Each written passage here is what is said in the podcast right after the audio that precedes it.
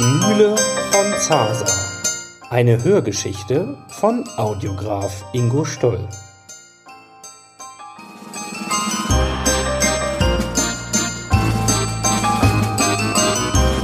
Es ist der 22. August 2019. Meine Frau Petra und ich sitzen auf der Terrasse von Hardy Kortmann und seiner historischen Wassermühle in Zaser, in der abgeschiedenen ländlichen Region Zemgale in Lettland, unweit der weißrussischen und litauischen Grenze.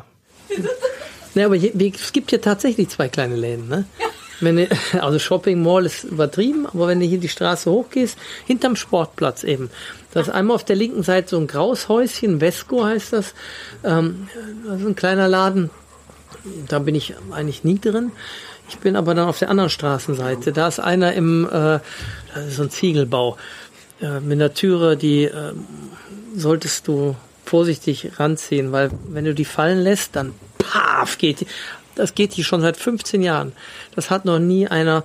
Ich wundere mich immer, weil ich mache die ganz vorsichtig zu, weil ich weiß, wie die knallt, ja, dass da nicht die Scheibe rausfällt. Es ist echt irre. Aber scheint zu halten. Und es stört keinen, wenn ich daran arbeiten würde. Und es käme je die ganze Zeit paf, paf. Diese, die, ja. Adi hat in den letzten 15 Jahren sicherlich viel über die lettische Seele gelernt. Seitdem seine ungewöhnliche Liebe zu diesem Ort begann.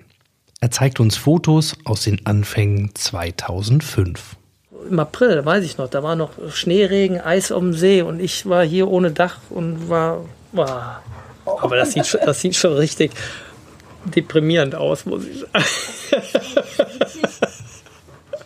Also das Foto. Jetzt, also da sitzen wir jetzt. Da ist die Türe, die hier reingeht.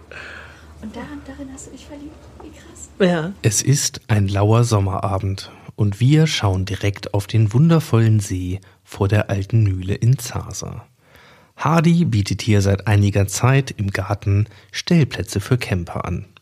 Wir haben mit unserem Wohnwagen hier zwei Nächte Station gemacht und Hardy erzählt uns gerne seine Geschichte. Ja, also es, äh, ich habe natürlich nicht nach einer Mühle gesucht und auch schon gar nicht hier in der Gegend. Sondern also, es war so, 2001 war es, da war ich, also wenn ich mich recht erinnere, war es 2001, war das die 800-Jahr-Feier von Riga. Und da war ein Kollege von mir, der sagte, oh Hardy, ich habe da ein Hotel reserviert und meine Frau kann gerade nicht mit. Willst du nicht mit? Sollen wir nicht zusammen dahin fliegen, das nutzen? Und ich so, oh, Riga, was will ich denn da? Kann ich nicht. Ja, wirklich. Das war so hier vor, vor 20 Jahren, wenn du, hat mir echt nichts gesagt. Obwohl die Oma eben in Riga zur Schule gegangen ist, die ist aber 97 schon gestorben. Und wenn man als Kind so die Kriegsgeschichten von der Oma hört, dann, oh, Gehenne, da hat man nicht so eine große Lust drauf. Ich bin dann mitgeflogen tatsächlich und war so begeistert. Da waren, da waren junge Leute, Open-Air-Bühnen, da war Musik und äh, also ganz, ganz toll. Die Stadt hat gelebt. Ähm, es war unheimlich beeindruckend. Und eben zu der Zeit konntest du noch relativ günstig Immobilien kaufen. Ne? Da dachte ich, Mensch, hier so eine Ferienwohnung und dann mal für das Wochenende. Ich habe bei einer Fluggesellschaft gearbeitet, muss ich sagen. Also ich konnte relativ günstig fliegen. Ich habe mir, glaube ich, 40 Wohnungen bestimmt angeschaut in der Zeit.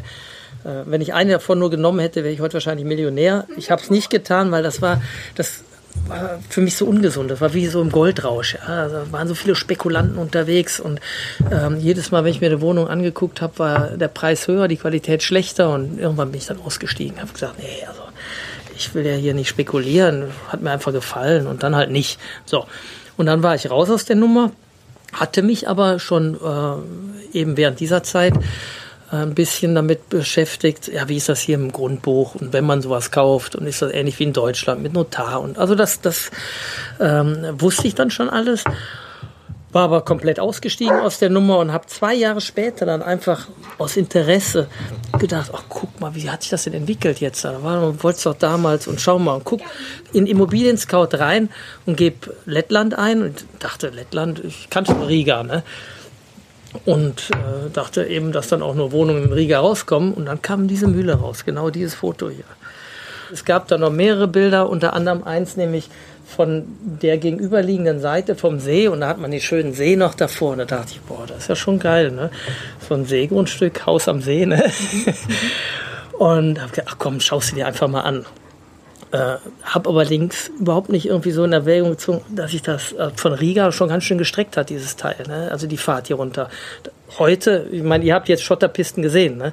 aber damals, äh, ich glaube, wir waren über, weit über drei Stunden unterwegs und ich kam mir vor, als wäre ich irgendwo am Baikalsee, als ich hier ankam und dachte mir schon am Weg hierhin, äh, ich wurde abgeholt am Flughafen von denen, von der Maklerin und hatte mir schon unterwegs überlegt, was ich so als Ausrede sage, dass ich es nicht nehme, ja. Ohne dass ich es gesehen habe. Dachte, naja, jetzt haben die sich so viel Mühe gemacht und fahren mit mir dahin, aber äh, das gibt nichts. Ah, gut, dann war natürlich ein tolles Wetter, blauer Himmel, Sonne, äh, sehr ver verkäuferfreundlich. Ja. Die sind auch noch wunderbar äh, gut durchdacht mit mir erstmal durch den Park gegangen und kamen dann ja durch einen wunderschönen Park hier von der Seeseite an die Mühle ran. Ähm, äh, und da war es echt um mich geschehen. Ja, da war, äh, das war wie so ein Dornröschenschlaf. Alle Fenster zugemauert, das Dach, also nicht zugemauert, so mit, mit Brettern zugenagelt, das Dach eingestürzt, die, äh, die Bäume wuchsen raus. Aber es, es sah schon, äh, schon sehr romantisch aus. Ja. Und in dem Moment landete noch der Storch um dem Dach. Kann ich mich auch noch dran erinnern. Noch nicht um Schornstein, da gab es noch kein Nest. Das erst seitdem ich hier bin. So, und da habe ich gedacht, oh ja, ist das schon super. Ne? Ja, und in der Tat, ich habe das drei Tage später gekauft. Und dann fuhr ich hier runter und saß erstmal hier vor. Ich kam mal gar nicht richtig hier rein, weil alles zugenagelt war. Und dachte nur, ja, das gehört dir jetzt. So, es gab keinen Strom, kein Wasser, keine Kanalisation. Du konntest ja nicht, du konntest keine Bohrmaschine anschließen, kein, ähm, keine Lampe, nichts. Da war ja nichts. Du konntest eigentlich nur ein bisschen haken mit der Schippe, ein bisschen so. Ja. Und kehren. Ja. Es fällt uns nicht ganz leicht, sich diesen Ort damals vorzustellen. Stark renovierungsbedürftig, wie es in der Anzeige auf ImmoScout hieß. So sah das Dach aus eben von innen. Das, ja, mit viel Fantasie. Das, das, das Rippe, ja. Ähm, Das war die, die Seeseite hier, von da Ja. aus äh, geknipst. Sieht auch noch ganz, aber die zugenagelten Fenster hier. Und der Raum, wo wir jetzt standen, da ist er schon sauber gemacht. Ja? Das ganze Dach lag ja da drin und da wuchsen die Bäume. Die Bar ist da, wo jetzt die Leiter steht. Ne? Da haben wir gerade gestanden. Oh mein Gott. Also ich, ich finde, also das finde ich schon sehr schlimm, das Foto hier. Ne? Also da darf ich gar nicht mehr. Obwohl, ich habe es nie bereut. Ich habe es nie bereut, zu keiner Sekunde. Je länger wir Hardy zuhören, desto immenser wächst unser Respekt angesichts dieser offensichtlichen Mammutaufgabe. Die eine ganz eingestürzte Seite, die haben wir im ersten Jahr 2005 gemacht, damit es dicht ist erstmal. Ich glaube noch ein Jahr länger und dann hättest du es wirklich nur noch wegschieben können. Die Mauern waren schon hart an der Grenze. Und, ähm, und dann haben wir eben im nächsten Folgejahr die zweite Dachhälfte gemacht. Ne? Jede freie Minute war ich hier. musstest du aber noch arbeiten. Ja, klar. Ich habe Vollzeit äh, richtig geknüppelt und bin jede freie Minute hier gewesen. Ne? Zum Teil verlängertes Wochenende, nur um hier äh, zu schaufeln. Zu, äh, ich war hier sechs Wochen, habe nur Fugen ausgekratzt. Ne? Vor allem, du hast gerade ein bisschen schön wieder gemacht und da fingst du an, wieder was aufzureißen. Ja? Wie jetzt mit der Hauswand. Ne? Da war gerade davor der Flieder groß und du konntest nichts mehr sehen von dieser hässlichen Wand. Ja, und jetzt äh, fangen wir an, die Wand einzureißen und der dicke Anhänger steht davor. Und ja, ist so. Oder als hier, als wir die Drainage, wir haben das ganze Haus ja, haben wir Drainage gebuddelt einmal rum, zwei Meter tief und äh, äh, von Hand. Raus.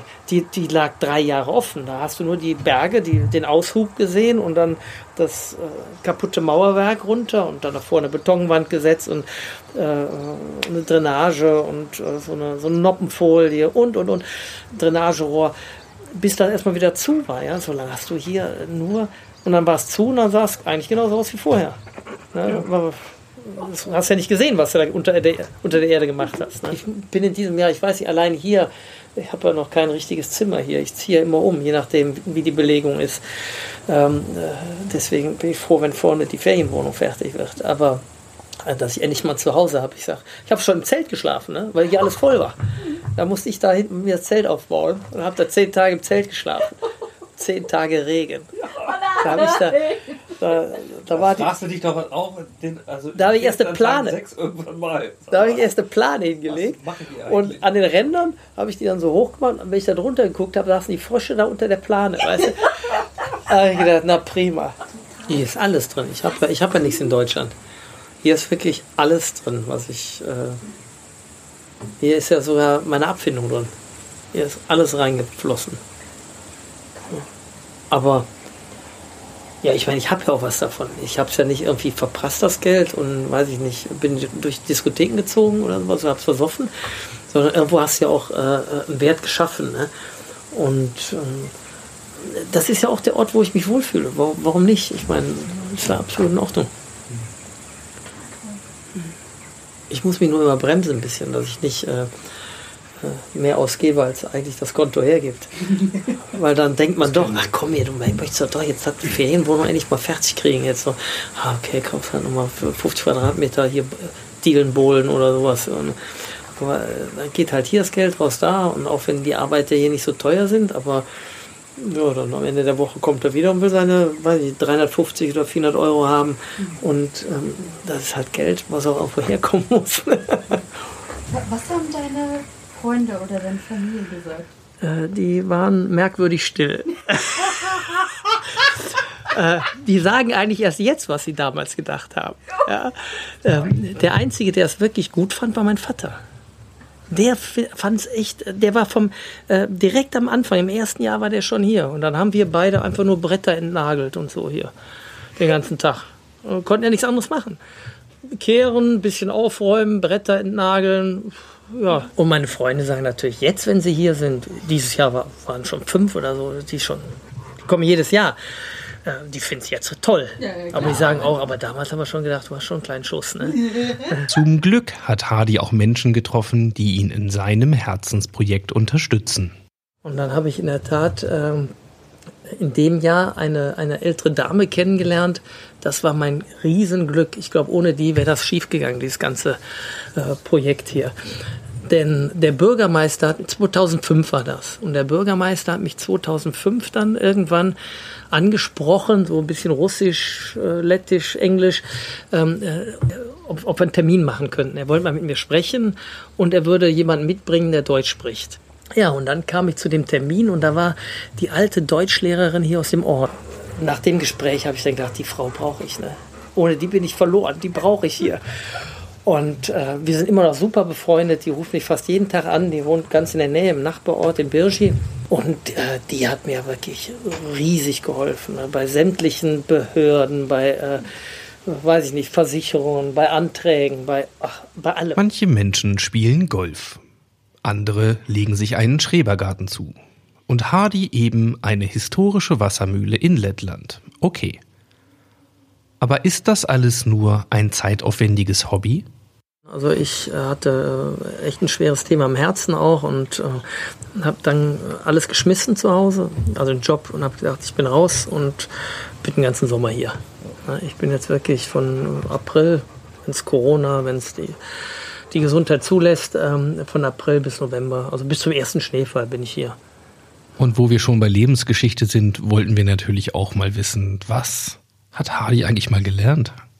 ich war bei der Lufthansa ja in München schon und habe dann irgendwann gedacht, also oh ja, das kann es ja jetzt nicht alles gewesen sein und ich würde ja schon noch gern was studieren. Was würdest du denn gern studieren? Ich habe eigentlich immer so ein bisschen, äh, bei mir war nicht so Karriere oder sowas im Vordergrund, sondern ich habe das gemacht, einfach worauf ich Bock hatte. Ne? Und äh, dann ging es der Lufthansa mal wieder schlecht äh, finanziell. Das geht ja immer so Berg und Tal, im Moment mehr, mehr Täler. Und ähm, dann wollten sie wieder alle Leute in Teilzeit haben oder dass die kündigen. Und ich habe gesagt, wunderbar, ich biete euch an, äh, ich gehe in Teilzeit, aber ihr müsst mir versprechen, dass ich jedes Wochenende bei euch arbeiten darf, weil ich brauche die Kohle.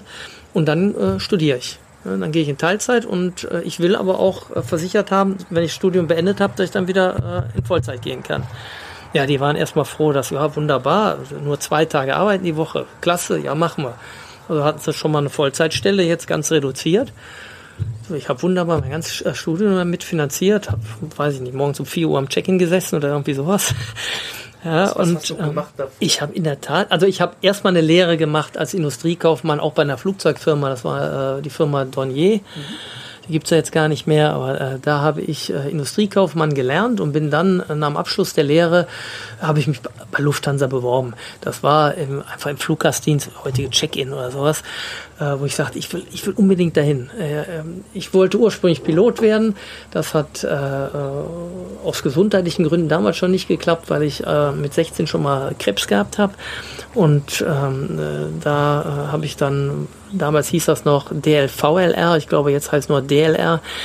Ähm, äh, also das war die, die Zulassungsstelle und äh, die haben mir gesagt, äh, keine Chance, äh, kriege ich nicht. Da war ich erstmal super äh, frustriert und deprimiert, weil das so mein großer Traum war. Und da habe ich gesagt, okay, jetzt ähm, äh, immerhin bei einer bei Dornier Luftfahrt als Industriekaufmann machst jetzt mal deine Lehre.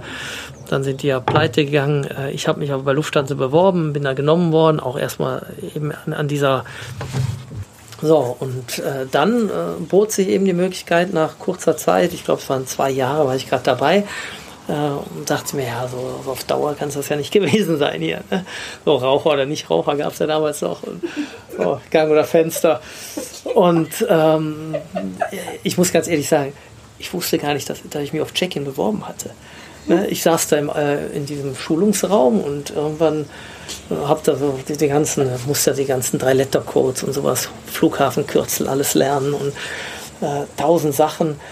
Und irgendwann hieß es ja, ja, und wenn dann die Gäste vor euch stehen und die da, und ich so, wie Gäste vor mir stehen. Äh, und ich sag zu meinem Nachbarn, Gäste, wie? Ich dachte, äh, ja, ja, du, du sitzt am Check-in da. Ich so, was? Check-in sitze ich. Nee, habe ich überhaupt keinen Bock drauf. so, und, aber gut, dann, dann war ich ja da und dann saß ich da auch am Check-in. Und äh, ich weiß, nach, nach, nach drei Wochen schon, da saß ich am Check-in, und fragte meinen Nachbarn am Check-in, sag mal, wie lange bist du schon dabei? Wie lange machst du das denn schon? Drei Jahre. Und ich so, oh, drei Jahre. Ich bin ja erst drei Wochen hier. nee, also, aber ich habe es in der Tat auch äh, über zwei Jahre gemacht. Äh, bis sich dann eben diese äh, Gelegenheit bot. Es war ja auch dann irgendwo ganz witzig. Ja. Du hast, hast ein tolles Team, nette Leute und äh, konntest auch, hast auch eine ganze Menge Spaß gehabt, konntest in der Welt rumfliegen. Hat ja auch damals noch, heute ist alles ein bisschen anders. Und ähm, ja, und dann hat es die Möglichkeit gegeben, da eben in, äh, in Teilzeit zu gehen. Und da habe ich gesagt, so, und jetzt studiere ich Forstwirtschaft. Und alle, hä, Forstwirtschaft, bist du bescheuert, musst du Volkswirtschaft vielleicht oder BWL oder sowas. Nee, das möchte ich studieren, das finde ich geil. Und wieder mein Vater, äh, mein Vater Jurist, äh, der sagt, Junge, geil, das wollte ich auch mal studieren. Ne? Mach das mal. Ja, und das habe ich dann, das habe ich dann gemacht. Das habe ich in, äh, ich habe wie gesagt in München war ich am Flughafen, erst in Riem noch und dann den Umzug damals zum neuen Flughafen München. Jetzt gibt es ja noch einen Satelliten und dann. So und ähm, dann habe ich in Freising, war in Stefan, habe ich äh, Forstwirtschaft studiert. Und in dem Studium war ich eben auch in, in Bolivien dann. War, ich bei einer, war so ein Entwicklungshilfeprojekt, da habe ich äh, mein Praxissemester gemacht. Ja, und äh, nach dem Studium war das irre, das war schon ein bisschen krank, da konnte ich mich auf jede Stelle bewerben. Ne? Überall, wo Studium, äh, ja, ich hatte ja naturwissenschaftliches Studium, wunderbar. Ich bin zwar Förster, ich konnte mich auf jede Stelle intern bewerben. Ne? Jede Stelle, die äh, eigentlich Führungsposition, alles. Ähm, klar, du musst natürlich intern dann noch durch diverse Verfahren, aber äh, du konntest dich, sonst, du durftest ja gar nicht darauf bewerben, weil du die Qualifikation nicht hattest, dich auf so eine Stelle bewerben zu können. Ne? Genau, genau. Und mit dem, das war gerade wurscht, ob du Förster bist oder sonst was. Du konntest dich plötzlich auf sämtliche Referenten und sonst was Stellen auch bewerben. Äh, das habe ich dann auch gemacht und bin äh, dann nach Frankfurt äh, gegangen für zwei Jahre, glaube ich. Habe dann mal interne Kommunikation gemacht, für Deut also deutschlandweit für die Bodenmitarbeiter. Und dann ging es wieder zurück. Habe auch einen entsprechend guten Chef gehabt der war direkt unter Vorstand aufgehängt, der hatte mich zu sich geholt. Äh, also ich bin ziemlich rumgehopst dann, der hat mich immer mitgezogen ne, und ist dann wieder zurück nach München, musste dann Terminal 2 damals eröffnen, hat mich dann geholt und äh, naja. Ja, und dann ging es bei Lufthansa ähm, oder entsprechend bei der Swiss und so bei den Tochtergesellschaften weiter, bis dann äh, eben äh, vor 2016 war das schon, ich ziemlich krank wurde und dann bin ich ausgestiegen. Nach 26 Jahren habe ich dann gesagt, so, ich bin raus. Ähm, ging auch nicht mehr. Das, ähm, der Arzt hat mich da sehr, hat, hat, hat sehr ernst mit mir gesprochen.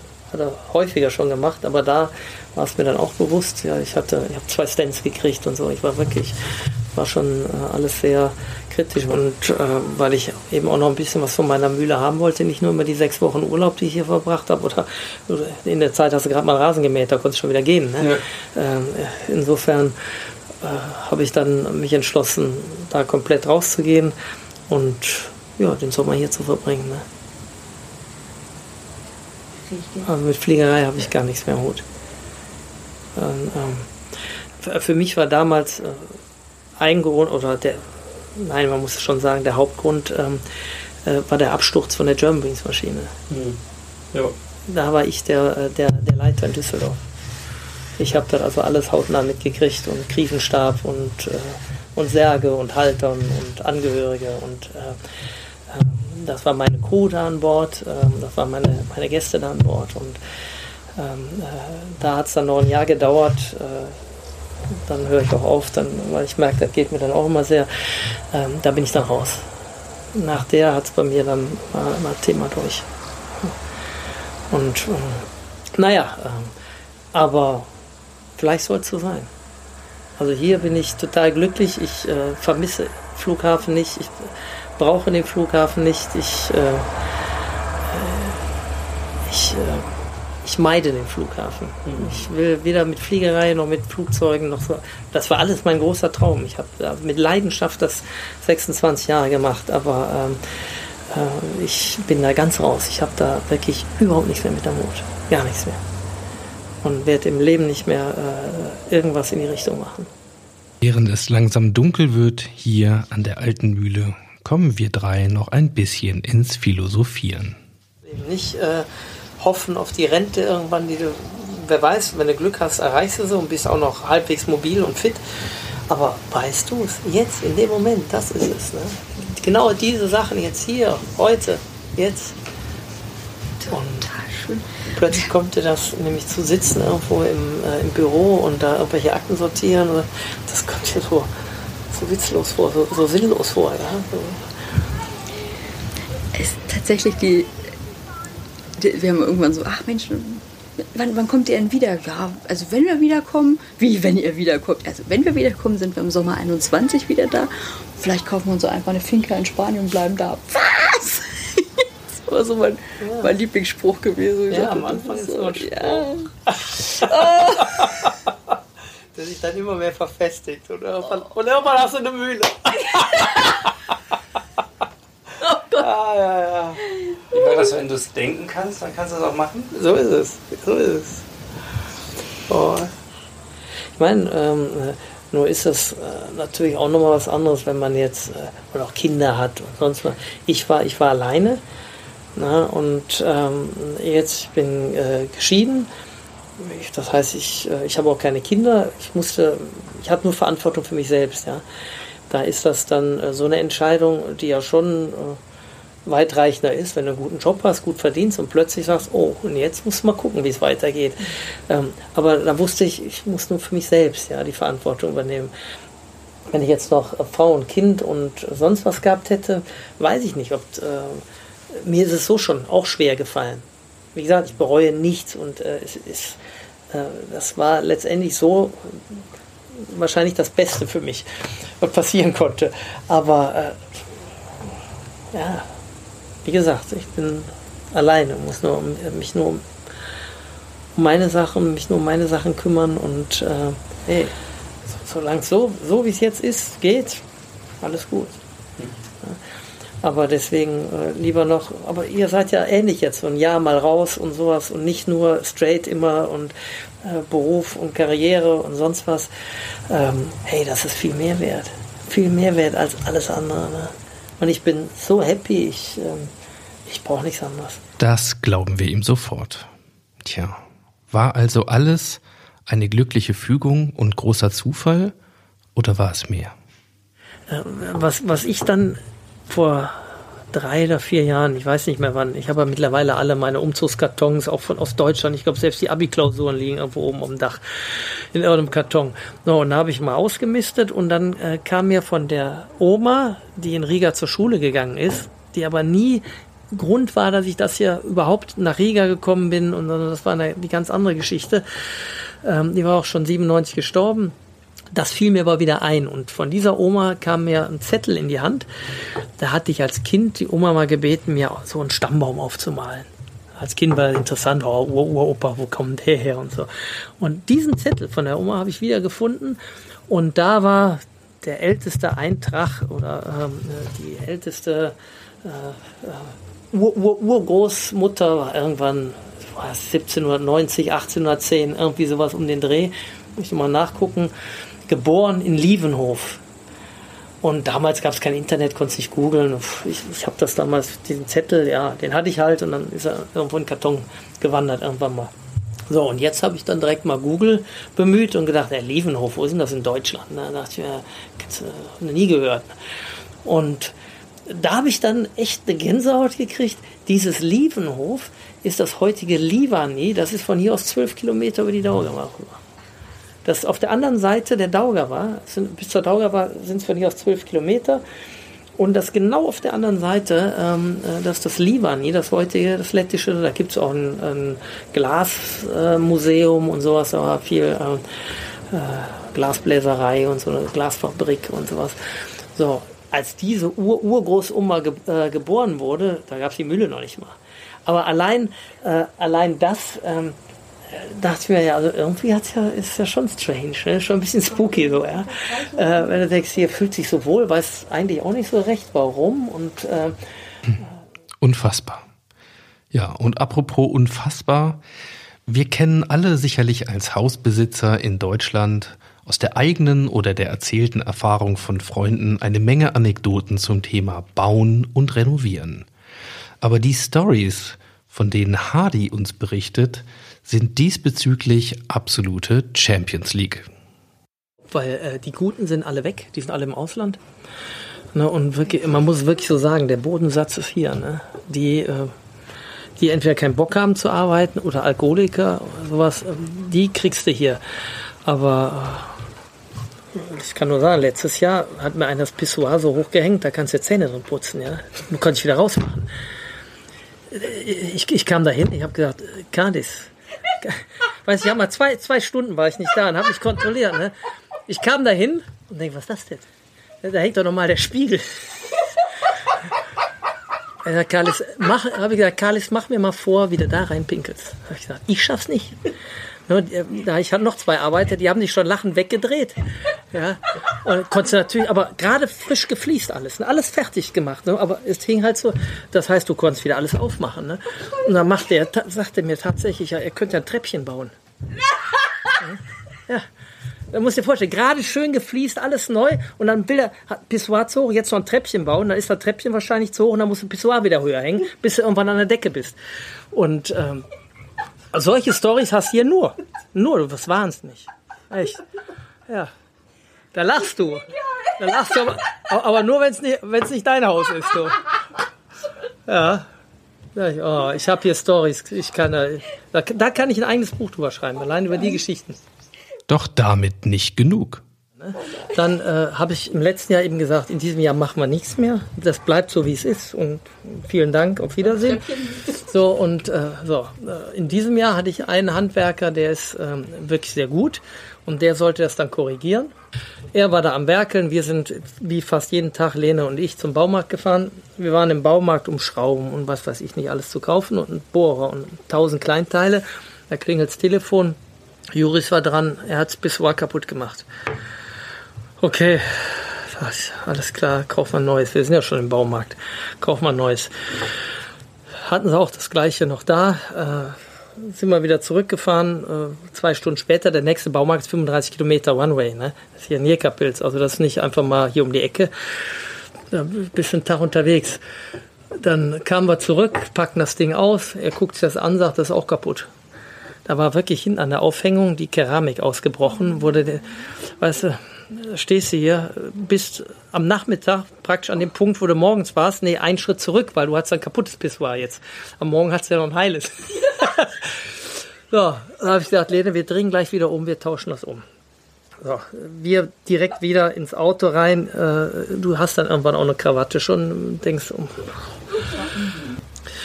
So, und dann sind wir also schnurstracks wieder äh, zu dem Baumarkt. Es gibt zwei Baumärkte, muss man sagen der, wo wir hinfahren wollten zum Umtauschen, der ist etwas näher. Ähm, und also, beziehungsweise, die sind in unterschiedlichen Stadtteilen. Man muss es so sagen, näher. So, und da habe ich gesagt, ja, ruf erst mal an, ob die das überhaupt nochmal da haben, weil einen Gutschein abholen können wir auch ein andermal, sonst fahren wir direkt zu dem anderen Baumarkt hin. So, und äh, Lene ruft an. Ja, haben sie da. Alles klar. okay, dann haben wir gesagt, kommen wir direkt zu euch. Fahren wir hin, sagen, ja, ja, das ist das Kaputte, alles klar. Äh, ja, das haben wir noch mal da, ist aber auch kaputt. Dann fängt man langsam an, um. Ja. Also, die, die hatten dasselbe wirklich noch mal da und es war genau der gleiche Fehler auch. Es war an der Aufhängung abgebaut. Ob wir das nicht äh, doch haben wollen. Aber ich gesagt, ich komme ja nicht hier hin und bringe Kaputtes hier hin, um dann Kaputtes wieder mitzunehmen. Habe ich gesagt, nein, ich möchte es nicht haben. Habe ich gesagt, ähm, ob sie ein anderes noch haben. Ja, aber nur eins, das hat 40 Euro gekostet, eins für 168 oder was. Sage ich, nein, das nehme ich nicht, ist auch anders von der Montage und allem. Okay, also mussten wir doch zu dem anderen Baumarkt fahren aber erstmal ja äh, uns das erstatten lassen. Wir hatten den Kaufbeleg dabei, hatten irgendwie 50 Teile eingekauft, unter anderem dieses Pissoir. Jetzt musste die arme Frau an der Kasse, wir haben die Kasse 40 Minuten blockiert, ne? die musste jeden Artikel, jede Artikelnummer manuell nochmal eingeben vom Kass ganzen Kassenbon praktisch und äh, annullieren und dann das gleiche nochmal eingeben ohne Pissoir. Das heißt, die war 40 Minuten immer, äh, okay, hier die Schraube sowieso 713537213. So, so und da, so ging das jedes Schräubchen, ja, 40 Minuten lang. Äh, da fühlt sich dann die zweite Kasse bemüßigt, äh, die Verkäuferin zu sagen, also wenn Sie in Zukunft wissen, dass Sie eine Sache umtauschen, äh, lassen Sie die doch separat bongen.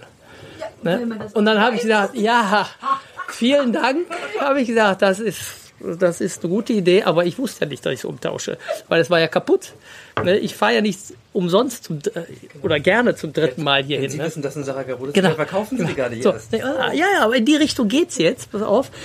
Äh, in dem Moment gucke ich rüber und sehe, wie der Verkäufer von der Sanitärabteilung dieses kaputte Pissoir wieder in den Schrank räumt. Nein! So, ins Regal rein. Ne? Und dann, da, dann sage ich der Verkäuferin, nur um Ihnen die Arbeit zu erleichtern in Zukunft, habe ich gesagt, sagen Sie vielleicht Ihrem Kollegen, dass er dieses Pissoir da nicht mehr reintut. Das ist ja kaputt.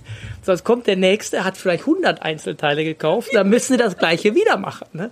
Naja, aber das ist der Fachmann von der Sanitärabteilung, der weiß, was er tut. Aha. Okay, also ich weiß nicht, wie oft dieses Pissoir mittlerweile Lettler drum gegangen ist, aber äh, diese Story, du bist den ganzen, so und am Abend war, stand ich zu Hause, hatte ungefähr 150 Kilometer mehr auf dem Tacho, äh, die Nerven waren äh, sehr angespannt und äh, ich war da, wo ich am Morgen war. Ich hatte wieder ein Pissoir, was intakt war, aber noch nicht hing. Ich hätte so ein Worst-of-Buch schreiben. Ja, das war das äh, vielleicht einfach nur so stichpunktartig, damit man es nicht vergisst, aber nee, vergisst man nicht. Das war zu schmerzhaft alles. Das war schon zu schmerzhaft. Tja, morgen zeige ich euch mal die Mühle hier und erkläre euch mal, wie das äh, funktioniert hat. Und, äh, So starten wir dann voller Neugier am kommenden Tag mit Hardy die Besichtigung der Mühle auf der Rückseite mit Blick auf den See. hier, ähm, dieser Kanal, den man hier jetzt sieht, die Bretter drauf sind, die Verlängerung hier von der Terrasse eigentlich. Das war der ursprüngliche Kanal, ähm, wo das Wasser durchgeflossen ist. Da unten drin war eine Turbine. Die Mühle hat nie ein Wasserrad gehabt. Dafür ist, äh, weiß ich nicht, das, ich glaube, das Gefälle auch zu wenig und gut, dann könnte man noch ein unterschlächtiges oder sowas, aber das war es nicht. Es war immer, äh, ging es über einen Generator ne, und wird Strom erzeugt und damit, ähm, also viel Strom, da kriegst du vielleicht 3, 4 kW raus. Aber es hat gereicht, um den alten Teil der Mühle zu bedienen. Und das war eine der größten Mühlen, bekanntesten Mühlen hier im ganzen Umkreis. Und ich habe innen drin ein Kalenderblatt, nur eine Kopie davon von 1936. Total ähm, äh, lustig. Das hatte die Telefonnummer 5 hier. Also äh, die Mühle, das ist das Dirnauers, Telefonnummer 5. Und äh, äh, da steht auf dem Kalenderblatt, also es war wirklich fürs ganze Jahr so ein Kalender, den man verschenkt hat, Kunden gegeben hat. Und da steht drauf, dass du kostenlos deinen Radioakku und deine Autobatterie aufladen konntest hier ne, mit dem Strom. Ich meine, das müssen schon Leute gewesen sein, die wahrscheinlich etwas mehr Geld hatten und äh, ja, modernes Marketing. Ne?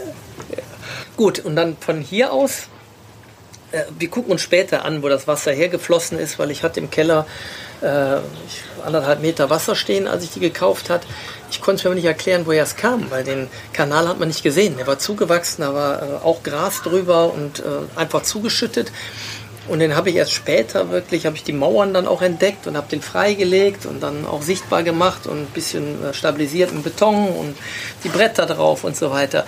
Also ich hatte nur im Wasser, äh, im Keller das Wasser stehen und konnte mir nicht so recht erklären, äh, wie kam es rein, aber vor allen Dingen, äh, wie kriege ich wieder raus.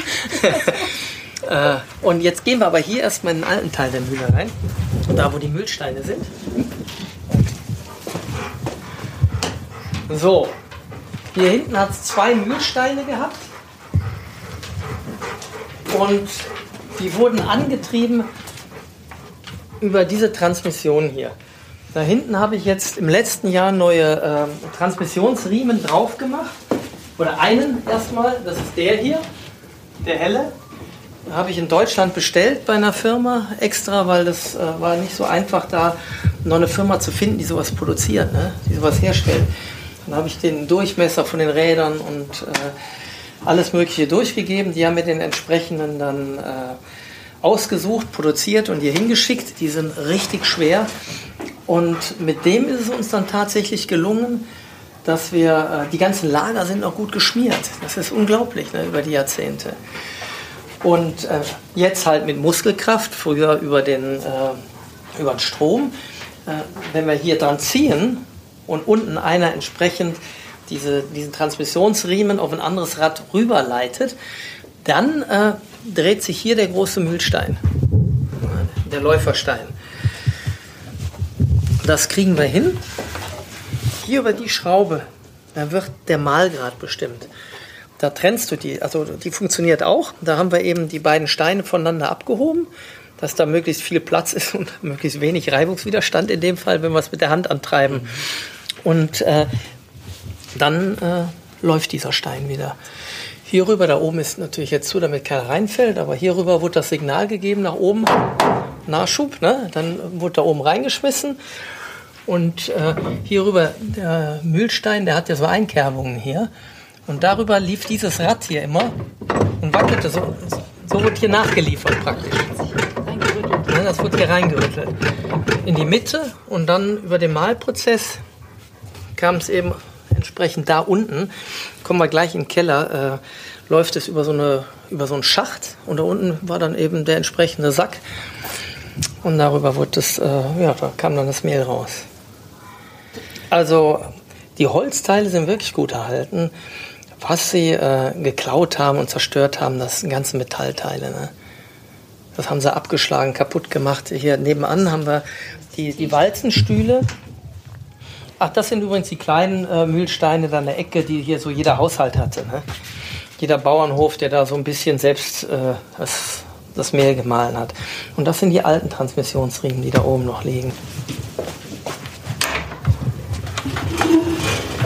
Da wäre schon mein Traum irgendwann, dass sich hier drin wieder, also dass sich da drin was dreht und ich das hier verlängern kann, einfach um Besuchern zu zeigen oder auch Kindern, Schulklassen, also sagen, hier, das Wasser lief und dann irgendwie auf den Schalter drücken das, oder einen Schieber aufmachen, das Wasser läuft und dass sich dann der Mühlstein dreht und hier irgendwas, irgendeine Transmission, damit man das Ganze erlebbar macht ein bisschen. Ne? Hier ist so meine, meine Werkstatt oder da schraube ich mal, wenn ich Zeit habe, ein bisschen rum. Das sind alles Fundstücke, die ich ausgegraben habe. Allein hier dieser, der hat schon, heb mal, das nur eine Hälfte ist abgebrochen. Ne? Tiefstahl, ne? Da muss Schlüsselgröße. Oh Gott. Größe 96 da brauchst so. du kein Fitnessstudio mehr. Wenn du, den, wenn du den, da drei Schrauben angezogen hast, da hast du hier irgendwie so. Ja. ja, oder hier ein altes Bajonett ne, aus dem Ersten Weltkrieg habe ich hier ausgebuddelt. Weil gegraben habe ich ja genug hier. Ja. Und äh, irgendwann war ganz lustig, weil mein Vater war häufig hier und man hat uns beide eben nur mit Schaufeln gesehen. Wir waren nur mit Schaufeln bewaffnet immer hier und am Graben, am Buddeln. Und äh, irgendwann äh, hat mir einer erzählt, dass äh, die Nachbarn hier, die alle super nett sind, ne? die dann schon sagten, ah, da kommen die Maulwürfe wieder. Ne? Weil, weil immer, total nett. Naja gut, da brauchen wir in die Ecke jetzt nicht weiter. Ja, aber wir eben immer nur mit Schaufeln bewaffnet waren und hier am, am Graben freilegen, Schutt rausschaufeln. Pferdegeschirr? So, und das hier ist der Aufzug. Ich weiß nicht, wie das äh, in der Fachsprache der Müller heißt. Da, da wurde also über die einzelnen Etagen das Korn transportieren. Ne? Du findest hier überall.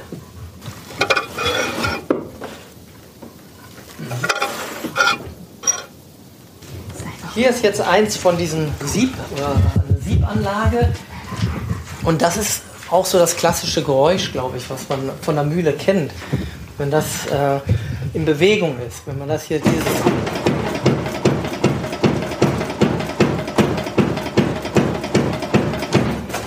Und dann ging das hier in die einzelnen Schächte oder Kammern rein und ja, diese Maschinen sind äh, soweit schon noch äh, erhalten. Und äh, das war natürlich, das war auch offen, dass dieser Vorbau von der Mühle, da wurden die, äh, die Säcke, die Ko äh, Säcke mit Korn hochgezogen. Mhm. Da oben ist der, äh, der Flaschenzug und dann ging das hier hoch. Und die Geschichte sagt, dass hier äh, mal einer erschlagen worden ist von so einem Sack. Also der hat wohl drunter gestanden und dann ist so ein Sack runtergekommen. Und deswegen gibt es ein Schild, das ist glaube ich unten dran, äh, Lebensgefahr nicht aufhalten hier, äh, weil da doch mal was Schweres runterkommen kann. Ich meine, wenn du so einen Sack um den Kopf kriegst aus der Höhe, dann brauchst du schon einen starken Nacken, um das abzufangen.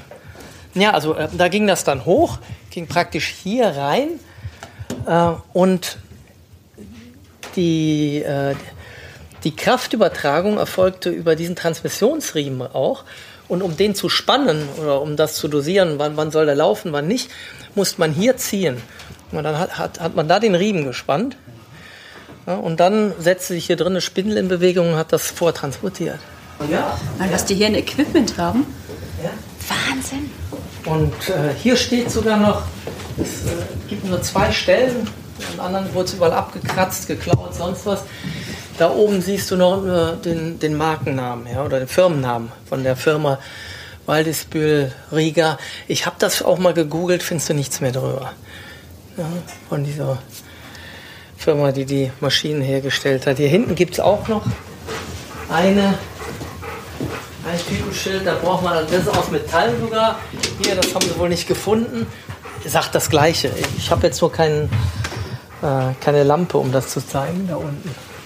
Das ist auch eine von, von diesen Anlagen hier. Diesen, so, das ist jetzt die zweite Etage. Und hier hattest du aber gesagt, hier war das Dach so einigermaßen in Ordnung. Ja, äh, man sieht natürlich, es ist nicht mehr schön und nicht ganz modern. Aber da haben wir zwei, drei Platten neu über die Löcher drüber gemacht. Also alte Platten über die Löcher drüber und das ist so seit 15 Jahren, seitdem ich hier bin. Es regnet nicht rein, es ist dicht, das ist die Hauptsache. Also ich habe hier andere Stellen gehabt, die hatten dringender Bedarf, dass, äh, dass ich mich denen zuwende, damit nichts zusammenfällt oder einstürzt. Ne? Hier unten kommt die Ferienwohnung hin. Das ist, das ist genau das äußere Ende. Da unten kommt die Ferienwohnung hin. Und das ist die Mauer, die man von außen sieht, die sie gerade abtragen.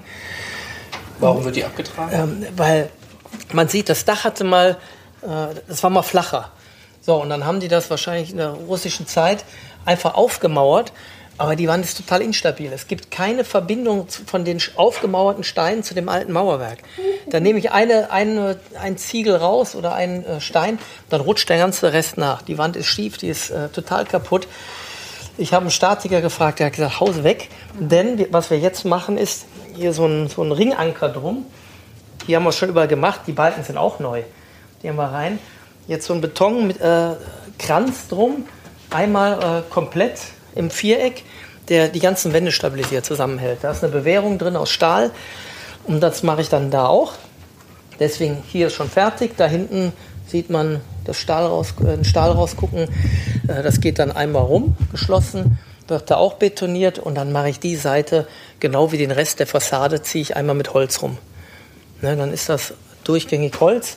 Das war schon fast fertig. Dann haben wir festgestellt, dass die ganzen Balken durch waren und äh, der Wurm drin und alles äh, ekelhaft, äh, Mäuse, Kot und was weiß ich. Alles war nur noch rausreißen, rausreißen, neu machen. Und, und jetzt einmal richtig.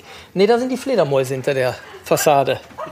Ja, ja, die kommen abends immer raus. Da ist hier richtig Alarm. Hier geht es aber noch eine Etage höher. da sind diese großen Rüttelsiebe. Da können wir jetzt nicht hochgehen, weil äh, das schon, das ist, da fällt einem jetzt nichts auf den Kopf, aber einige Bretter sind halt nicht äh, so besonders stabil und Aber was das auch für eine Höhe hat, ne? Wahnsinn. ja, und vor allem, man sieht hier durch noch, wenn man, da oben ist, ähm, äh, wie sagt man das, so eine, Ach so, so eine Glocke. Ne, das ist so ein Lager, weil die ganzen Siebe, die, die gingen ja hin und her. Ja. Und das hat sich, da war unheimlich Alarm in der Bude, wenn, wenn das vibriert hat und die ganzen Siebe gerüttelt haben. Du meinst, was hier ein Lärm war, auch ein Lärm und eine Vibration in der ganzen Mühle. ne? Das war schon das Kleine nur. da- geschüttelt hast, was das für Und stell dir vor, jetzt hier alle Maschinen und die Bänder, die liefen über die einzelnen Etagen, die großen Transmissionen liefen. Das war hier ein Lärm hier drin und eine Vibration, das äh, ist schon irre. Naja, das, das fiel dann eben entsprechend so äh, Spreu vom Weizen trennen. Und dann lief das hier über die einzelnen Schächte eben äh, zu den, hier sind ja verschiedene Produkte hergestellt worden. Ne? Und je nachdem, was man eben gerade äh, herstellen wollte, hat man dann einen Schieber gezogen und dann wurde eine Röhre frei und dann lief das entweder zu den Walzenstühlen oder da hinten hin äh, zu den, zum anderen Gerät. Ne? Hier.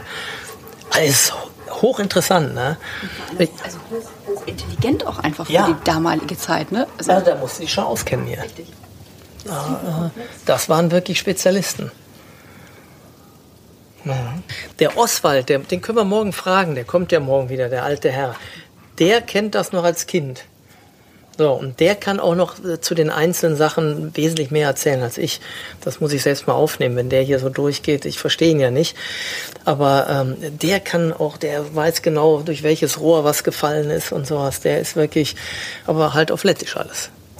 Wenn du den, die, den Boden hier anschaust, die Bretter, ey, wie viele tausend Leute da, also oder Schritte da drüber gegangen sind, wenn du die, diese Astlöcher und diese, äh, das siehst, der ist so richtig abgelatscht, der Boden, ne, die alten Dielen. Das ist schon. Und es wäre so schade gewesen, wenn das in irgendeiner Form komplett. Du, ich sag noch zwei, drei Jahre länger, dann wäre das wirklich weg gewesen. Dann wäre das weggefault, weggerottet, dann hättest du es nur wegschieben können. Das war jetzt schon hart an der Grenze. Und wahrscheinlich auch nur, weil ich mich nicht auskannte und gesagt habe, oh, das wird doch schon irgendwie gehen. Ne? Das, ja, ja, machen wir ein Dach drauf. So. Ähm, äh, also ich weiß nicht, ob ein Statiker nicht von vornherein gesagt hätte, oh, lass das mal lieber. Wie gesagt, ich habe einen Statiker als Freund, den habe ich dann mal Jahre später, habe gesagt, sag mal, Michael, hier, da, das sieht mir so ungesund aus. Kann da was passieren? Soll ich da das und das machen? Da hat der mir nur gesagt, und der Spruch hat mich dann so geleitet, der hat gesagt, Hadi, alles, was du machst, es kann nur besser werden. Ne? Es kann nur stabiler und besser werden. Insofern, mach, mach einfach. Ja, und das habe ich auch gemacht. Und es hat funktioniert. Offensichtlich. Und dann bekommen wir von Hardy noch einen Einblick auf den Dachboden der alten Mühle. Ja, hier übernachten die oft dann, wenn die einfach äh, nach einer Pa- äh, Feier sagen, oh, hier drei, vier Stunden willst du noch ablegen. Du, hier oben haben schon 22 Leute gepennt. Ja. Und jetzt da oben äh, mit der Toilette ist das schon auch nochmal eine Erleichterung. Du, da lagen die mit Luftmatratzen oder hier, wir kriegen mit richtigen Matratzen und Betten 15 Leute hier rein. Ja, die, die pennen dann hier, ne? Ja, die ist von, meiner, äh, von meinen Schweizer Kollegen. Ich habe auch bei der Swiss gearbeitet und äh, die haben sie mir mitgebracht. Ja, so sage ich immer dann. So die letzte Runde, ne? Oder eben aufstehen, guten Morgen. Ja. ja, das ist schon ein Gerät. Ja, da schlafe ich im Moment. Der Schlossherr. Und was hier so rauscht, das ist die Schleuse unten. Ja, die ist direkt da vorne. Aber du hast die ganze Zeit so das Wasser rauschen. Hammer. Was das für eine Größe auch einfach ist, ne? Wahnsinn. Du musst dir vorstellen, deswegen, äh, man vertut sich äh, auch allein vom Material, wenn du hier renovierst. Ne? Du streichst und bist pleite. Ja, allein von der Größe. Deswegen, das, das geht echt nur in kleinen Schritten. Also allein, wenn du hier den Boden und sowas dann machst, ne? Das war hier unten dieses eine Foto. Hier stand ich und guckte so in den Dachstuhl rein, also der nicht mehr da war. Das ist unten das eine Foto. Da stand ich hier und guckte so ins, in die Bäume und den Himmel. So, gehen wir hier einmal links runter.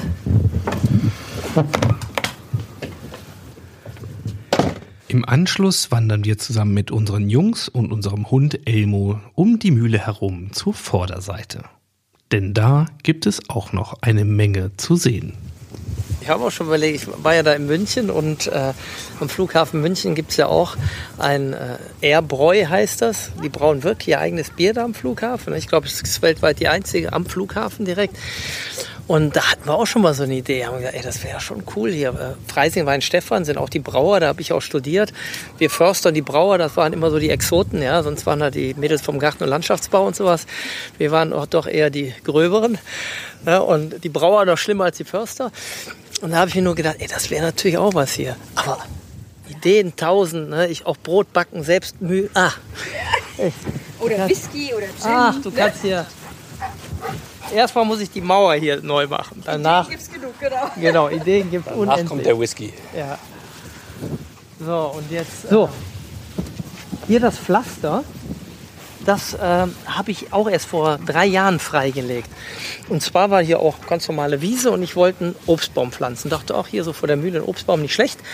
Äh, ah, Mist, ein Stein. Dann machst du daneben. Wieder ein Stein. Ja, dann dachte ich, die sehen auch alle so glatt aus, die Steine von oben, so schön. Und dann habe ich das hier freigelegt. Und dabei, und so entdeckst du hier immer wieder was Neues. Hier siehst du die Gleise. Ne? So, hier eine Schmalspurbahn. Hier siehst du sogar noch das alte Holz drin, die, die Schwellen. Und hier lief das her. Und als ich das einem Camper gezeigt habe, ich möchte das jetzt wieder in, nächstes Jahr wahrscheinlich ein bisschen ein paar Meter restaurieren. Denn ich habe das einem Camper gezeigt, absoluter Freak, was Eisenbahn anging. Und der direkt, oh, oh. Dann hat er gegoogelt, geht ja heute alles, und hat mir herausgefunden, er war dann drei oder vier Tage beschäftigt hier. Seine Frau war glücklich, er war auch. Er war nämlich nur in seinem Element drin und äh, der, der war so cool, ich weiß leider nicht mehr seinen Namen, aber der hat mir sogar aus dem Internet, hat er mir einen Fahrplan rausgezogen. Und zwar war das hier so, äh, ja, so, ein, so ein Seitengleis äh, von einer Schmalspurbahn, die Russ äh, russische, deutsche Soldaten im Ersten Weltkrieg gebaut hatten. Und das war hier ein Netz, das hat die einzelnen kleinen Dörfer miteinander verbunden. In Sassa war eben auch eine Haltestelle und von da aus gab es den Zubringer für das Brennmaterial. Und jetzt kommt nämlich der hohe Schornstein ähm, äh, ins Spiel.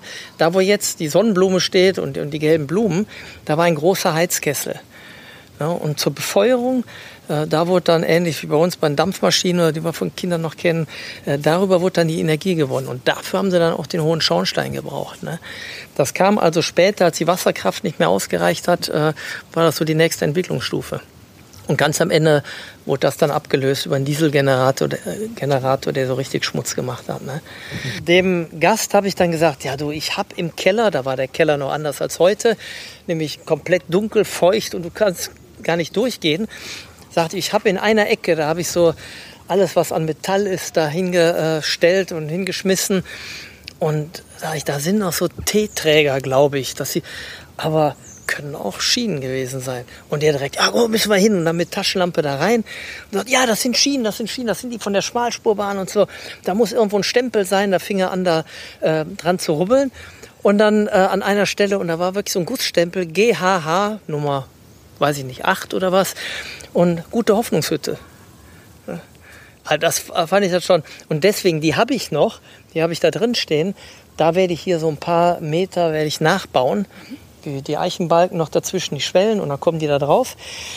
Und dann fehlt mir nur noch so eine alte Lore oder so. Die habe ich leider nicht. Und äh, die ist auch extrem schwer zu kriegen. Also wenn ich da, Weißt, was du hier noch in deinem Garten ausgräbst. Äh, da muss ich nur noch ein bisschen graben. Dann finde ich die schon. Ja. Spätestens wenn du Dino-Knochen Die Brücke hier, das war alles nicht da. Und jetzt kommen wir wieder zu dem Kanal. Also vorne habe ich ja gefunden, Kanal ging mal rein. Jetzt konnte ich mir auch erklären, warum das Wasser so hoch im Keller stand. Denn hier kam es ja nicht mehr raus. Das war zugeschüttet. Die hatten also beide Seiten zugeschüttet, den Kanal, irgendwann mal. Und äh, ja, ein bisschen sickert halt immer noch nach und das stand dann im Keller, anderthalb Meter. Und alle, alles war da äh, im Sumpf drin. So, und erst als ich dann einen Bagger hab kommen lassen, dann habe ich nämlich gesagt, so, da kam es rein, jetzt Hier stand ein großer Baum, den weg, äh, eine Weide, gesagt, anfangen zu baggern. Da muss ein Rohr kommen, das muss unter der Straße durchgeflossen sein. Ne? So, und dann war hier wieder großer Alarm. Oh, wenn du da baggerst, dann kippt der Schornstein um und all sowas. Ich habe gesagt, nix, das muss ja hier lang geflossen sein, ne? baggern. Ja, und dann haben sie gebaggert und dann irgendwann so in drei Meter Tiefe kam in der Tat dieses Rohr. Erst kam ein kleineres Rohr, schon an einem Meter. Und dann, ja, das ist es, das ist es. Ich so, das kann es nicht sein. Von der Menge nicht, vom Durchfluss, aber Wasser fließt auch nicht berghoch. Ja, ich meine, das Rohr war hier in dieser Höhe und das Wasser stand da unten. Das, wie soll das funktionieren? Da hatten sie irgendeine andere Wasserableitung, weiß ich nicht, von der Dachrinne vielleicht, aber das war nicht das Rohr, was ich gesucht habe. Und dann haben wir das irgendwann in drei Meter Tiefe gefunden. Ging dann auf der anderen Seite weiter. Dann habe ich gesagt, so, wenn es hier unter der Straße durchging, dann muss es auf der anderen Seite auch rausgekommen sein. Ne? Da war aber auch alles zu. Da haben wir auch gebaggert und äh, da mussten wir entsprechend wegen dem Gefälle halt noch tiefer baggern. Irgendwann fängst du dann auch an zu zweifeln, denkst du, hä, muss das wirklich da rauskommen? Ja, muss da rauskommen, klar, wenn es da reingeht. Ja, und äh, dann haben wir es auch gefunden, haben den ganzen Kanal auf der anderen Seite freigelegt und dann ist das Wasser auch alles abgeflossen. Ne? Ja, das siehst du da, also da, wo der Baum jetzt steht, wenn du da an der Straße stehst und runter guckst, dann siehst du den Kanal hinten, fließt das dann wieder in den, in den Fluss rein. Oder Bach. Eben waren wir ja oben, wo, dieser, wo der neue Transmissionsriemen ist und wo der Mühlstein ist. Und hier oben drauf ist der Mühlstein, der sich noch dreht. Das heißt, dieses Teil dreht sich dann auch. Hier oben drauf ist der Mühlstein. Und da, wo ich vorhin geklopft habe, dass oben nachkommt, das Korn zum Mahlen, äh, das Mehl praktisch, das Endprodukt, kam dann hier oben, da ist der Mühlstein drauf, kam dann hier runter und an den Haken hier hing dann entsprechend der Sack dran und dann, ja, wenn der Sack voll war, ging es ab. Das, das kam hier runter. Und hier kam das runtergeflossen, das stand bis da, wo er jetzt steht, bis dahin stand das Wasser. Und das geht da hier nochmal. Ich habe das alles ausbetoniert, ausgegraben, den ganzen Schutt raus, unten Beton rein, äh, damit das Wasser da auch wieder fließen kann. Äh, auch hier ist überall ausgegraben. Wir haben da Tonnen Schutt rausgeschaufelt. Tonnen. Was hier interessant ist, die hatten schon drauf damals. Hier von den Zahnrädern. Das sind da nur wirklich Riesentrümmer. Aber das hier ist aus Holz. Das ist aus Holz und macht auch Sinn, weil diese einzelnen äh, Zähne, die kannst du ganz leicht austauschen. Ne, und das nutzt praktisch nie ab. Wenn, dann nutzt nur das ab und daraus kannst du, da schnitzt du halt wieder einen neuen Zahn. Also die waren schon clever. Ja, und das ist jetzt 1887. Ah. Das ist nur Keller. Den haben wir halt auch alles rausgegraben. Ich habe dann hier diese, das sind die dicken Fundamentsteine, das sind wirklich solche Steine. Und äh, diese Findlinge, die wollte ich nicht im Beton. auch so diesen hier? Den auch, den, da guckt ja nur ein bisschen von raus. Ne? Und die wollte ich aber nicht im Beton versinken lassen später, sondern ich habe den Arbeitern gesagt, die Steine bitte 5 cm anheben, damit die noch aus dem Beton rausgucken und dann später ein bisschen schleifen, damit sie glatt sind und keiner stolpert, weil ich die gern sichtbar haben wollte hier im Beton. Ne? Ich, ich habe ein Foto, das sagt eigentlich alles, der Arbeiter, der da drauf. Äh, ich, der denkt wahrscheinlich gerade, der ist doch irre, der Typ. Ne? So, und dann haben sie hier mit, mit riesen Metallstangen und dann unten drunter Sand geschoben, das hohe, damit man hier entsprechende Beton, ja, sonst wären sie weg. Man hätte hier nur eine Betonfläche und, äh, ja, aber ich wollte ja zeigen, hier, da drauf, auf solchen Steinen liegt das Ganze. Ne? So viel Liebe zum Detail. Und das nicht nur innen, sondern auch außen. Das ist auch ganz interessant. Ich wollte, da haben wir schon drüber gesprochen, ne? Fensterläden wollte ich haben ähm, bei der Mühle, weil ich dachte, wenn du im Winter nicht da bist, neue Fenster, dann äh, machst du die zu, schützt die Fenster auch ein bisschen. Und dann hieß es erstmal hier, oh, Fensterläden hier, das ist überhaupt nicht das weiß ich nicht, das kennen sie hier gar nicht und das äh, äh, passt hier gar nicht hin. Und dann habe ich gedacht, das ist so meine Mühle, ne? ich will da Fensterläden, also mache ich welche hin. So, und dann waren sie da und dann plötzlich, oh, das sieht ja schon geil aus, ne? das sieht ja super aus, Fensterläden. Und dann kam die Idee auf, oben von, ähm, da oben Rume, das ist so ein Kunst-Handwerkszentrum. Ähm, die sagten dann, Mensch, äh, in, in Litauen, da ist das sehr populär ähm, mit solchen bemalten Fensterläden. Da gibt es auch ein Schloss und so, und soll ich mir doch mal angucken. Und äh, sie hätten Künstler aus Litauen, äh, ob ich einverstanden wäre, dass die die Fensterläden bemalen. Dann habe ich erst nicht so recht verstanden, ja, was soll denn da drauf und so. Ja, und letztendlich ist dann so gewesen, die, das war im letzten, im letzten Jahr war das erst, waren die hier, jeder Künstler hat den Auftrag bekommen, äh, zwei Fensterläden, das heißt also ein Fenster oder in einem Fenster ähm, eine Geschichte, also Mythen, Legenden, Sagen um den Park und den Baron hier wiederzugeben. Der hat dann eine Story bekommen und die musste er da bildlich äh, auf zwei Fensterläden wiedergeben. So, und äh, es handelt sich immer um den Baron, um irgendwas, was der erlebt hat. Da ist jetzt hier auf der Straße nicht so äh, das schönste Bild. Da ist nämlich eine Mumie drauf und darüber ein, ein Rabe, wo so Zuckerwürfel runterfallen. Das ist eben der Baron damals, der äh, auch hier im Park immer unterwegs war und der war zuckerkrank, hat aber trotz, trotzdem immer gerne Zucker zu sich genommen. Und da hinten gibt es auch so einen Zuckerhügel, wo er mit seinen Mätressen äh, der Sage nach immer einen Tee mit Zucker und so ähm, getrunken hat. Der ist dann irgendwann gestorben an Diabetes, äh, so wie es heißt, wurde als Mumie hier vorne äh, in, der, in der Kirche beigesetzt, zusammen mit seiner Katze, die ist nämlich auch da auf dem rechten Fensterladen oben, äh, als Mumie dargestellt. So, und dann soll man ihn angeblich zur Russenzeit, angeblich soll es der Mann meiner Nachbarin gewesen sein, der schon verstorben ist, soll ihn im Beiwagen, im Moped hier durch den Ort gefahren haben. Den haben sie dann da ausgebuddelt wieder äh, aus der Gruft und dann hier rumgefahren. So die Geschichte. Das ist eine Geschichte, äh, nämlich zu diesem einen Fenster. Und so äh, gibt es Geschichten zu jedem Fenster. Na, und was noch kommen soll, ist, dass es ein kleines Booklet gibt, äh, in dem halt jedes Fenster oder die Geschichte ähm, aufgeschrieben ist, dass auch Touristen oder Gäste einfach sich dieses Booklet nehmen und drumherum gehen können und diese Geschichte nachlesen können und genau wissen, was ist denn da überhaupt äh, dargestellt. Wie, wie bist du an diese Künstler in Litauen gekommen? Äh, Bin ich gar nicht dran. Das war wirklich hier von dem, von dem, Kunstverein? äh, ja, von dem Kunstverein. Ähm, die haben da so ein Projekt draus gemacht, die kannten die Künstler und das war dann ganz groß. Ähm, der Tag, äh, die wurden ja abgehängt, dann wurden sie bemalt, ich durfte es auch erst nicht sehen. Äh, und am Tag der, der Fertigstellung gab es eine ganz große Veranstaltung. Da saßen die, jeder Künstler mit seinen beiden Fensterläden an der Stelle im Park, wo sich das ereignet haben soll, sprich einmal oben an der, an der kleinen Kapelle, da wo der, äh, der Friedhof ist mit den Kriegsgräbern. Andere saßen äh, an anderen Stellen im Park, also überall da. Und äh, dann gab es hier richtig Exkursionen durch. Die Leute konnten hier äh, durch und mit den Künstlern sprechen und sich die Story anhören, die da äh, abgebildet wurde. Und ja, und anschließend wurden sie dann unter viel Tamtam hier aufgehängt. Und, und jetzt kommen eben, was wir heute gesehen haben, hier der Bus tatsächlich. Äh, die kommen dann nicht jetzt äh, in erster Linie zu mir, aber die, das ist eben äh, aus, im Rahmen dieses Künstlervereins äh, kommen dann sehr viele Interessierte aus ganz Lettland ne, oder auch aus Litauen hier hin. Die kriegen dann eine Führung durch den Park und dann natürlich auch an den Fensterläden vorbei und dann wird das Ganze auch erzählt. Ne?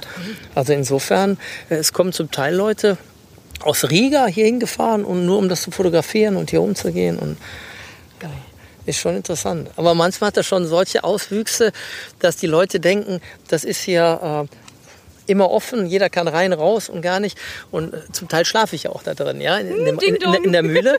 Und jetzt war es wirklich so, vor ein paar Wochen hatte ich Besuch aus München, äh, drei Leute, die haben da drin geschlafen, da habe ich wieder oben geschlafen.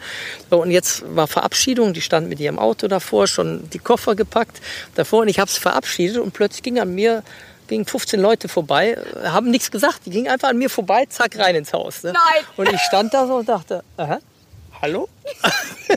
ich hätte da jetzt auch nackt stehen können drin, ne? Ich wohne hier. Ja, ja, genau. Und die waren da ganz irritiert. Ich so, ja, Entschuldigung, das ist äh, mein Haus, meine, meine Wohnung. Mein Geil. Aber die, äh, also ich, ich denke mir jetzt, ähm, das hat für die einfach so ausgesehen, naja, das, wahrscheinlich ist da drin vielleicht eine Rezeption oder sowas. Oder man kann da einfach rein und das sind auch Touristen, die fahren halt jetzt wieder und wir können da einfach durch. Ja. Also das war schon ganz, ganz witzig. Ja. Sehr schön. Elmo wird dir langweilig. Ja, komm, gehen wir weiter. Aber ich muss auf jeden Fall jetzt mal die Fensterläden dann direkt angucken. Äh, Im Internet haben sie dann wohl ein Foto von mir gefunden, haben das zusammen mit einem Störchen drauf. Ist ja auch in Ordnung. Nur haben sie daneben auch noch eine Frau gemacht, äh, so äh, auf gleicher Höhe. Und darunter weiß ich gar nicht, äh, was da ist. Nur das Namenskürzel meint eben HK und daneben steht AK. Und jeder, jeder fragt mich, ob das meine Frau ist. Ne? So, das ist nur das Namenskürzel des Künstlers. Aber ja, jeder denkt, das ist. So wird es wahrscheinlich auch in die Geschichte. Und so ist dann die nächste, sind die nächsten Mythen, Sagen entstanden. Ja. Aber Das werde ich wohl nicht mehr los. diese Frau ist nur an Vollmondnächten Ja, in ihrem weißen Gewand aufgetaucht. Genau, genau. Hier waren früher, kamen die, äh, zum Teil Transmissionen raus. Weil das Gatter vom Sägewerk, das stand hier. So, und in der Damentoilette, da siehst du zum, äh, noch so eine abgetrennte äh, Transmission äh, drin. Die ging verlängert durch wirklich durch alle Räume durch, auch durch die Werkstatt durch und kam hier raus und hier stand Sägegatter. Also da war wirklich in jedem Raum war Alarm. Ich habe nur gesagt, alle Löcher, die zu sind, lasse ich zu. Ich mache sie nicht wieder auf. Hier sieht man zum Beispiel auch, hier ist ja auch so ein dicker Metall. Da war auch irgendwas, irgendeine Maschine. Darunter, als jetzt richtig, im Moment ist ja unheimlich wenig Wasser. Aber wenn da mal kräftig Wasser ist, da stand ich im Oswald da drunter und äh, haben wir geduscht. Ne? Da habe ich ein Foto, wie wir da stehen und, und quieken, weil das kalte Wasser uns auf dem Rücken steht. Da ist Oswald mit seinen 82 Jahren da runtergeklettert und stand dann da unten. Richtig lustig. So, das ist der Baron, der hier die, die Mühle verzockt beim Kartenspiel und so. Und da seine Freundin wieder. Er hat aber schon Spaß auch, ne? Ja, ja der, hat, der hat Spaß gehabt. Bei jedem. Jeder denkt, das, äh, das ist das Paar. Da ist der Baron mit seiner Gespielin und da ist der Herr Kornmann mit seiner. genau, schön mit Seerosen. Brettspielpartner. Und, und dann die Störche dabei, dann heißt ja, und dann müsste da der Nachwuchs eigentlich dann drauf sein. Oder? Hm, Ja, genau, so wird es dann interpretiert werden. Was für eine schöne Geschichte. Wir waren alle sehr beeindruckt bis hin zu den Allerkleinsten unserer Familie. So, willst du auch mal Müller werden, wenn du groß bist? So viel Arbeit, ich weiß nicht. Ist nichts für dich, ne? Aber du wärst fast ein geborener Müller. Warum? Ah, du meinst so, mit Nachnamen? Nomen est Omen heißt es. Der Was? Name gibt vor, was so passiert. Im Leben. Mann, gut, dass ich nicht Müller geworden bin. Sonst müsste ich, weil, sonst hätten sie mich ge gedrängt oder gezwungen, dass ich später mal als Beruf Müller werde. Oder wie? Ja, aber ist das nicht toll, so eine Mühle bewirtschaften? Du kannst Ja, dann denken alle auf so ein- einem Bild, dass ich so eine Frau habe. Vielleicht hast du die ja dann. es ja nicht. Wer weiß schon, was die Zukunft bringen wird. Apropos Zukunft, natürlich wollten wir vom Herrn der Mühle noch wissen, wie seine Vorstellungen und Wünsche diesbezüglich aussehen. Mir war von vorne klar, dass das ein Projekt für mehrere Generationen ist. Nimmt dir aber auch viel Druck, weil du sagst, muss doch nicht fertig werden. Ne? Ich meine, ich habe es ja auch nicht fertig bekommen. Sollen die anderen nach mir doch froh sein, dass ich so weit gekommen bin. Ne? So, äh, ja, äh, in, insofern sollen die anderen auch noch was. Kloppen sich die Vögel da. Ähm, sollen die anderen doch schon auch noch ein bisschen was machen. Ich habe das schon äh, jetzt einen ganzen Schritt vorwärts gebracht, einen großen Schritt vorwärts gebracht und äh, du, dann kommen irgendwann wieder neue mit neuen Ideen und äh, neuen Fähigkeiten, äh, neuen Visionen. Was sollen sie machen? Sollen sich hier verwirklichen? Die Zeit vergeht so schnell. Klar, äh, ich denke auch noch, boah, wenn du hier jetzt stell vor, du könntest hier Mehl malen und hier kommen irgendwie so ein paar äh, Kinder und die können hier, und wenn sie am Ende nur mit so einem Beutelchen selbst gemahlenem Mehl nach Hause gehen, allein das Erlebnis ist ja schon sensationell. Ne? Dass du nicht einfach gehst in den Supermarkt, kaufst dir Brot und Toastbrot und so, sondern dass du mal weißt, wie sowas entsteht. Ja, das ist doch. Und äh, ich, ich glaube, dass das für Kinder so echt prägend ist. Ne? sowas zu erleben mal und dass wir viel näher wieder dahin kommen müssen, ne? dass man weiß, woher kommt denn dieses Produkt, was steckt denn dahinter, was steckt auch an Arbeit dahinter, sowas herzustellen. Ne?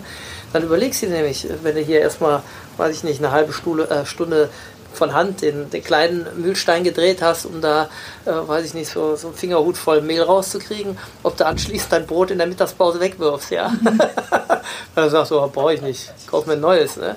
So, einfach äh, so, so ein bisschen die, äh, äh, genau, das, das Umdenken und die, äh, das Bewusstsein äh, für eine Sache. Und ich glaube, dass das den Kindern auch sehr viel gibt, auch Freude macht. sowas. Es gibt einen, den letzten Mühl, äh, Mühlstein äh, ähm, ja, Hauer oder was, die werden ja wirklich geklopft und äh, das ist schon richtig. Und da gibt es noch einen von dem, von dem Fach, der ist aber jetzt auch schon in Rente, der hatte einen Nachfolger gesucht, äh, äh wie heißt der? Stokosch. Stokosch heißt der, glaube ich. So, von dem habe ich Telefonnummer, mit dem war ich schon in Verbindung. Ähm, jetzt hat er sich dann aber nicht mehr gemeldet, aber gut, äh, der wird auch einiges um die Ohren haben. Den hatte ich schon angesprochen. Ich würde ja gern äh, hierfür zwei neue Mühlsteine haben, ne? die er vielleicht herstellt. Klar, kostet wieder Schweinegeld und so, aber äh, darf sie in der Mühle sowieso nicht nach Wirtschaftlichkeit äh, das Ganze, dann bist du sowieso bekloppt. Ähm, das kannst du nur sagen, ja, das, das, das ist Leidenschaft, das ist ein sehr teures Hobby, das, wer weiß was, aber ähm, nichts, womit du Geld machst. Aber hier so zwei Müllsteine, das wäre schon mega. Stell dir vor, du hättest hier und ähm, ich glaube, die, das sind ja wirklich ganz einfache, die sind sogar aus Beton oder sowas. Die richtigen, teuren, die sind aus, glaube ich, Basalt oder sowas äh, gehauen. Ne? Und die besten kommen irgendwo, ich weiß nicht, Altmühltal oder irgendwie da unten die Gegend. Ja. Von dem Typen hätte ich halt gerne noch zwei, die ich irgendwie hier hinkriege, das schaffe ich schon. Und dann hier montiere. Ähm, das ist echt eine Wissenschaft für sich. Auch, das hat ja alles Namen. Ich weiß es jetzt nicht. Diese, diese Rinnen, die da drin sind, ja, die sind ja extra äh, geschärft zum, zum Malen eben, wenn die Mühlsteine aufeinander reiben und äh, eben in der Form, dass sie dann äh, das Mehl rausbefördern, nach außen rausschieben. Ja. Und da musst du wirklich Spezialist sein, die nachzuschärfen. Ja. Das ist nicht äh, so trivial. Äh, aber der kann das noch der macht auch diese kleinen für den Hausgebrauch, die früher hier jeder Bauer am Hof hatte, die da drin stehen. Die macht er auch. Vielleicht kaufe ich mir auch erstmal äh, vier oder fünf von denen. Und dann kann man das hier im kleinen Stil, können die wirklich selber drehen und äh, Spawn malen und Mehl produzieren. Vielleicht kaufe ich beide. Vielleicht kaufe ich beide. Okay, nächstes Jahr muss ich ein bisschen die Preise erhöhen. Äh, du, du glaubst gar nicht, hier die Transmissionsriemen, ne, die ich gekauft habe. 2000 Euro. Die drei, die da liegen. 2000 Euro. Da schluckst aber schon mal gewaltig. Wir haben verstanden, dass die Mühle auch ihren Preis hat. Aber sie hat vor allem für Hardy ihren Wert. Ich bin froh, dass ich äh, den Schritt ja, in dem Fall ja muss man ja sagen, gehen musste. Ja. Ich bin ja mehr oder weniger zu meinem Glück gezwungen worden, aber äh, ich hätte echt was verpasst, wenn ich es nicht gemacht hätte. Wirklich. Ich bin so happy. Ich, also ich kann echt sagen, ich bin glücklich. Ne? Und wenn es mich jetzt umhaut, dann ist es so. Aber ähm, da hätte ich echt was verpasst, wenn ich das nicht gemacht hätte. Absolut. Ich könnte mir im Leben nicht mehr vorstellen, zurück um meinen alten Job zu machen. Das, das ging ja nicht. Ich kenne mir so, das käme mir so sinnlos vor, so, so waste of time, wirklich. Vergeudete Lebenszeit. Du wirkst auch leider total glücklich und entspannt. Ich befürchte, das ist auch so. Ja. Mist. So, selbst wenn sie das Pissoir unter die Decke hängen. Selbst das kann ich nicht mehr aus der Ruhe bringen. Oder nur noch bedingt. Jedenfalls hast du eine schöne Geschichte zum Erzählen. Ja. Also ich habe es immer genossen, auch das Arbeiten hier. Wie gesagt, hat mir immer Spaß gemacht. Aber jetzt äh, freue ich mich auch, dass ich mal die eine oder andere Minute habe und kann mich hinsetzen und, und gucke und denke, boah, jetzt im Sommer schon, als schönes Wetter war, dann, dann ist das wirklich durch den Himmel blau. Und wenn da noch ein bisschen Wind ist, dann, äh, dann glitzert das, als wäre das Silber. Das ist irre. Dann sitzt du hier und denkst, ey, das ist doch, das ist doch wie im Film. Ist, äh, also total kitschig, ja. Und, und einmal saß ich hier wirklich und dann guckte ich so und das glitzerte so und das so blau und dann da hinten noch die verschiedenen Farben, äh, Grüntöne. Und, und genau in dem Moment kam ein Schwan so vorbei. Und da habe ich gesagt, also jetzt, jetzt, jetzt ist dann genug. Genau, jetzt trieft es dann irgendwann. Ne? Und dann, und dann äh, hier die Leute mit Stand-Up-Paddling draußen und es. Ja. Aber jetzt kommt ein bisschen der Herbst, das merkt man schon. Ist, äh, dieses Jahr früher. Machst du, dir, äh, machst du dir eigentlich mal Gedanken, was dann irgendwann mal draus wird? Hast du da im Sinne von Vermächtnis eine Idee oder Nee, ist ich das ja- ewig weit weg und egal? Oder was, Ja, es kann ja so? schneller kommen, als man es äh, möchte. Aber ähm, du, ich habe jetzt erstmal Spaß hier. Mir macht das Spaß. Äh, ich freue mich, dass äh, es anderen Leuten auch gefällt und dass ich es für, äh, für die nächsten Generationen erhalten kann. Letztendlich habe ich, ist nicht in meiner Macht, was danach damit passiert. Ähm, natürlich würde es mich freuen, wenn irgendeiner, also mein Neffe zum Beispiel, der älteste von meinem Bruder, der hat gerade seine Gesellenprüfung als Schreiner gemacht, war auch schon zwei, dreimal hier, ist ganz begeistert. Vielleicht, aber äh, du, Hauptsache irgendeiner, äh, der auch die Liebe dazu entwickeln kann, äh, der äh, betreibt das mal irgendwann weiter oder macht das weiter. Für mich war es immer etwas für, ja, für alle Menschen. Also ich, ich hätte nie hier einen Zaun drumherum gebaut. Also gesagt, oh, ist meins, ich setze mich auf die Terrasse und keiner kommt hier hin. Ja. Mir war immer wichtig, äh, äh, ja, da, dass das alle Leute erleben können und diese Faszination von dem Bauwerk und die Geschichte äh, erleben können und das erhalten bleibt. Das ist echt ein äh, Stück Geschichte Lettlands. Ja, ja äh, das war äh, so, glaube ich, mit der, mit der Antrieb auch. Oder ist es auch heute noch. Und wenn es später mal einem äh, gefällt und der es weiter betreibt, gut, schön. Aber ich sehe es ja eh nicht mehr. Vielleicht sehe ich es von oben. Weiß man es. Niemand weiß es. Aber ich mache, solange ich es kann. Und alles andere wird es ja geben. Hier und jetzt. Ne? So ist es. Ja.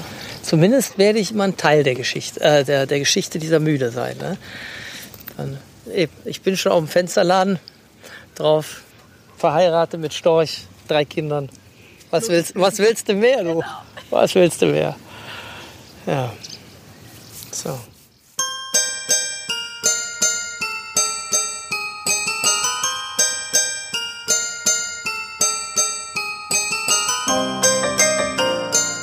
Es waren wundervolle Stunden und Tage mit Hardy und der alten Mühle in Zasa, die wir sicherlich nie vergessen werden.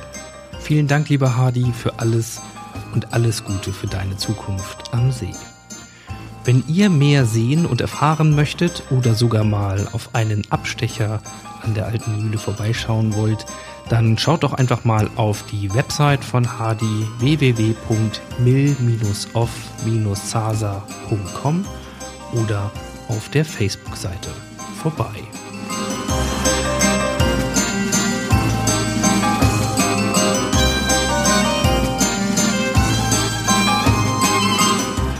Ihr Lust auf weitere Hörgeschichten von mir, Audiograf Ingo Stoll, habt, dann findet ihr die in meinen Podcasts.